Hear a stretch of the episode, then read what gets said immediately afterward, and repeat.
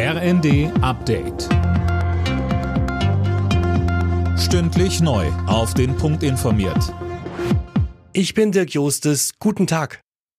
Die AfD hat einen Erfolg vor dem Bundesverfassungsgericht erzielt. Das Gericht gab der Klage gegen Altkanzlerin Merkel im Zusammenhang mit der Ministerpräsidentenwahl in Thüringen vor zwei Jahren recht.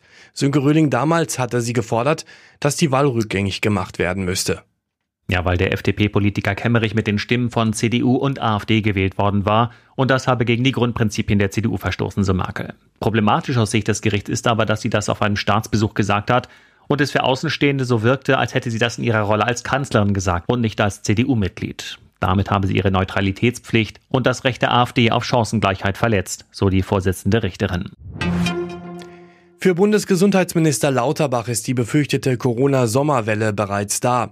Der SPD-Mann zeigte sich in der Rheinischen Post besorgt über die steigenden Infektionszahlen. Er ruft Risikopatienten und ältere Menschen dazu auf, sich eine Auffrischungsimpfung geben zu lassen. Die Ukraine braucht weitere Waffenlieferungen, um sich gegen die brutale russische Invasion zu wehren. Das hat NATO-Generalsekretär Stoltenberg erklärt.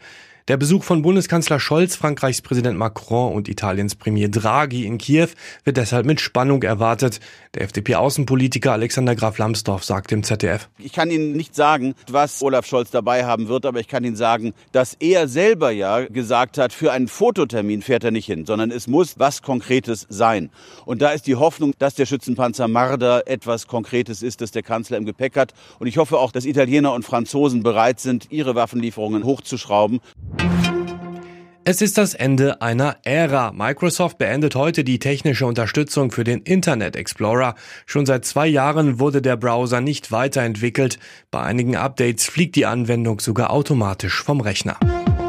Alle Nachrichten auf rnd.de